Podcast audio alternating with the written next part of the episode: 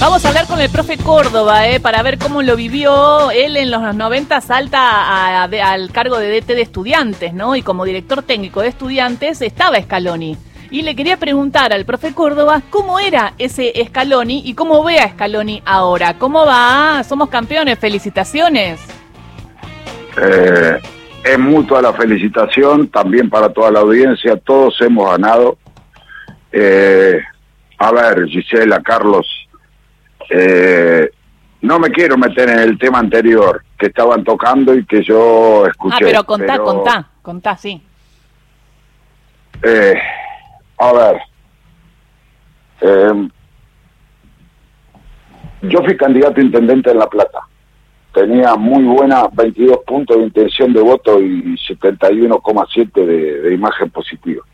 Sin embargo, ni siquiera pude participar en las pasos. No importa el partido, no importa nada.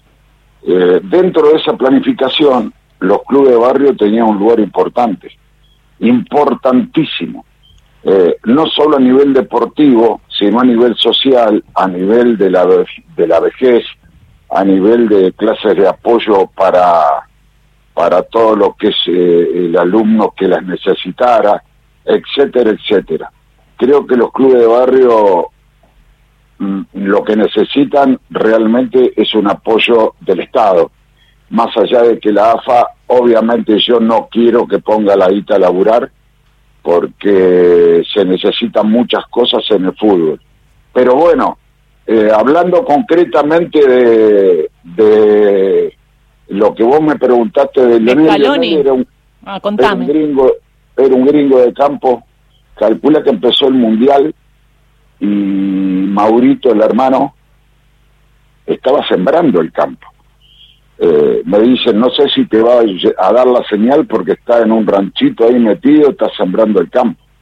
Esos son los escalones y eso es Lionel. Cuando llegó Lionel era un delantero tumultuoso que el huevito Promancio me lo trae de, de Newell y me dice, este muchacho es un caballo desbocado, vos lo vas a poder arriar, le vas a encontrar el puesto. Bueno, empezamos a trabajar por afuera a la derecha, después con Peckerman lo hicimos lateral, lateral volante, y bueno, después salió campeón del mundo en Malasia, todo. Siempre fue a los 17, a los 18, a los 19, tremendamente maduro, tremendamente gracioso, tremendamente profesional, tremendamente atento, una esponja para absorber todo lo que uno le decía. Y yo pensé, cuando él lo designa entrenador nacional, si este muchacho, porque no todos los jugadores aprenden de los entrenadores como este muchacho, si este muchacho, conmigo, a la edad prematura de esos años, es capaz de asimilar todo lo que asimiló, ¿cómo no va a estar capacitado si hizo lo mismo y seguramente lo ha hecho con todos los entrenadores que ha tenido a lo largo de 15 años en Europa? Y evidentemente asimiló, evidentemente había un plan, evidentemente dejó de lado su nombre que quizá podría haber sido opacado por el de Samuel, por el de Ayala, por el de Aymar, y prefirió armar un cuerpo técnico con gente capaz, con un profe de La Plata que es muy bueno, con rodeado de capacidad y sobre todo empezó a hacer una un filtrado de los históricos y empezó a hacer un scouting que nos llevó a, a, a conocer jugadores que nunca habíamos conocido y, y empezó a jugar la eliminatoria y clasificamos cómodo y la Copa América y viene el Mundial y le dice a los muchachos, miren, ustedes me trajeron a este Mundial, la Copa América, vayan a jugar. No anduvo, tenía un partido de experiencia en un Mundial, no le tembló, cambió a cinco. Cada vez que tuvo que cambiar el sistema en un partido, o para defender o para atacar, lo hizo. En la final nadie pensaba que De María iba a jugar de buen izquierdo como empezó en su carrera. Y así te puedo nombrar, mira, cuando un líder como Leonel Scaloni y su cuerpo técnico tienen un espejo como Néstor Pecker, tienen un espejo eh, basado en la humildad, en el trabajo, en el criterio de selección de talento, porque vos podés elegir un jugador porque entiende el juego y tiene gran técnica. Tiene talento muy bien. En el juego sí. Después tiene condición atlética para nivel internacional muy bien. Pero hay una cosa que si no tiene, desacredita las dos anteriores. Si es buena gente y si no tiene personalidad y carácter. Entonces no fue casualidad que cada jugador que entrara se bancara como si hubiese jugado toda la vida. Y no fue casualidad que los jugadores que salieron, a pesar de haber sido titulares, aportaran. Hoy dije, como equipo, una maravilla. Como grupo, más maravilloso aún.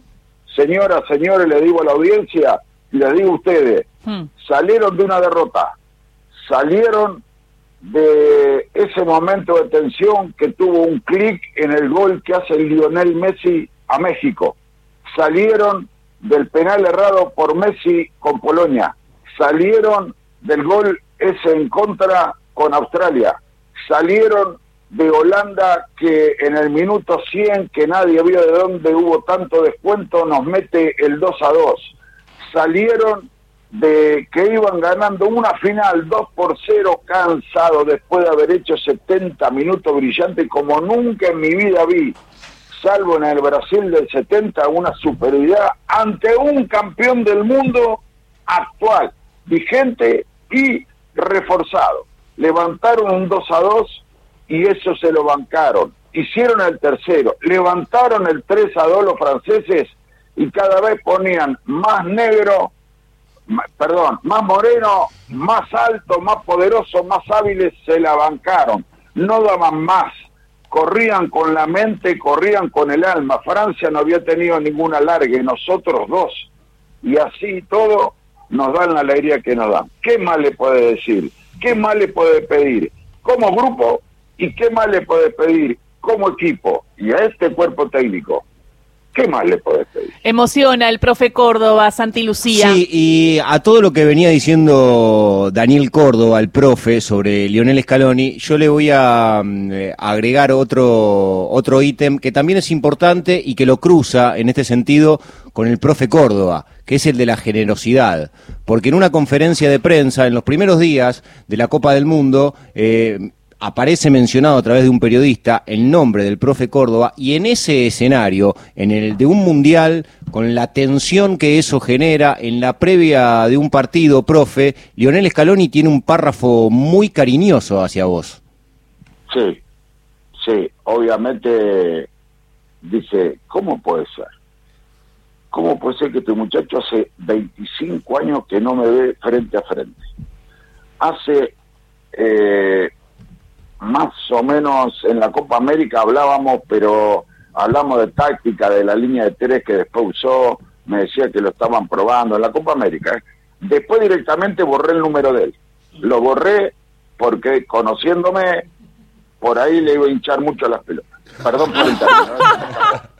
Eh, después me empecé a comunicar con el hermano. Al hermano cada cosa que escribía para los medios se lo hacía llegar jamás le pedí que se lo diera Leonel, jamás. Era para el hermano, para que lo lea él, el padre que está saliendo una enfermedad, la mamá. Entonces, digo, eh, se muere un pibe en Pujato y el tipo en una conferencia de prensa se acuerda, ¿sí? Y bueno, cuando lo vi festejar, no me acuerdo si fue contra con los, pi con los hijos, con los pibes, y con la señora, dije, ya tiene pibe. Claro, porque yo cuando lo dejé tenía 19, 20 años. Y ahora es todo un hombre, un hombre hecho derecho, padre, que sigue siendo el mismo profesional y el mismo cabeza abierta que he conocido. Hay dos maneras, tres maneras de conducir un grupo. Seamos dictadores, sí, en un momento sirve, ¿viste? Hay que pararse. A él no le gustó y le dijo, De Paul, baja el perfil. Eh, después, en un momento salió que De Paul estaba desgarrado. ¿Cómo salió esto de acá?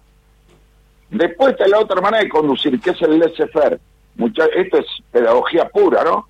Eh, eh, yo lo apliqué en la universidad, en las cátedras. Muchachos, bueno, tienen cinco minutos para hacer, o media hora, o lo que sea, lo que quieran. Y después está la mejor manera de conducir, que es la democrática con consenso. ¿Por qué?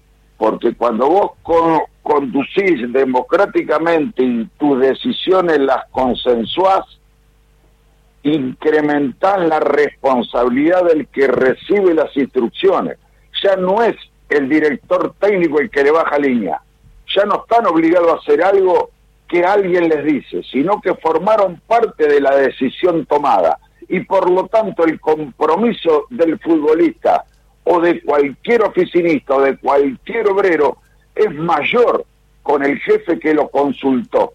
Entonces creo que es una conducción brillante de principio a fin. Y todos aquellos que dijeron, no hay un plan, ¿cómo puede ser Escalón y que esto, que lo otro? ¿Qué plan? ¿Qué...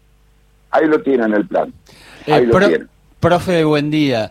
Eh, se lo escucha a usted tan conceptuoso como, como usted dice que es Scaloni, pero quiero saber cómo vivió el partido de ayer.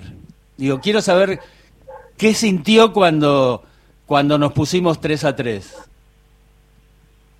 Eh, yo no tengo cábala. Yo digo que, a ver, respeto todo, absolutamente todo, pero no creo en Dios, no creo en cábala, no creo en el destino, no creo en nada. Yo creo en trabajar todos los días, porque yo a Dios no lo manejo, al destino lo manejo, a la suerte no la manejo. Entonces creo que es más probable que todo eso me sonría si yo me rompo el alma todos los días entrenando, ¿no? Entonces, como no tengo cábala, eh, miré el partido como miro siempre los partidos, en mi living comedor. ¿Sufriste? Cómodo, solo, cómodo, tranquilo, eh, porque al mismo tiempo después tengo que escribir, muy tranquilo, porque sé que la misión ya estaba cumplida, obviamente, y por toda la gente argentina que tanto sufre, la pucha bárbaro, eh, mejor, ¿no? Mejor el campeonato, pero igual el ejemplo estaba dado de unidad, de que si queremos podemos, de que si dejamos diferencia podemos, de que esto, muy bien. Eh, los penales, chicos, no los vi. Y les voy a decir literalmente lo que hice. ¿Qué hiciste? Eh, subí a donde está mi dormitorio, agarré un pedazo de algodón, creo que me lo metí adentro del oído y me salía por el ojo de cada lado. Me acosté en la cama y encima presionaba con los dedos eh, los, oídos. Cuando escuché los, los estruendos, los gritos, todo, ahí me los, me los saqué y me puse a llorar.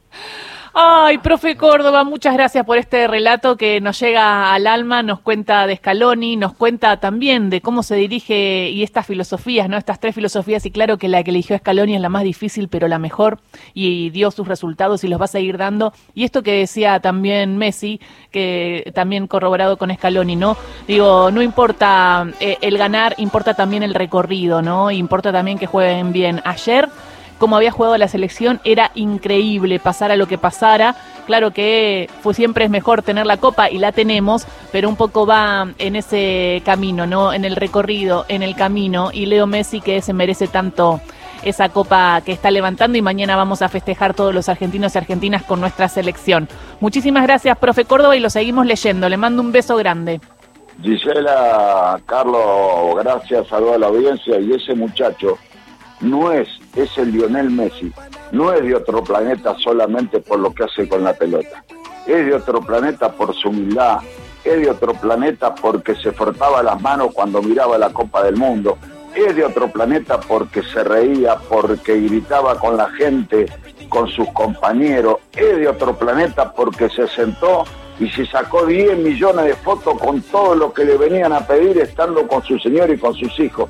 Eso es más rescatable y más destacable que las maravillas que no sé si tanto en este mundial, que las hizo, pero sobre todo en su carrera ha hecho. Es un de otro planeta. Eh, gracias, saludo a la gente. Saludos, Daniel Córdoba, el profe Córdoba, con Radio Nacional.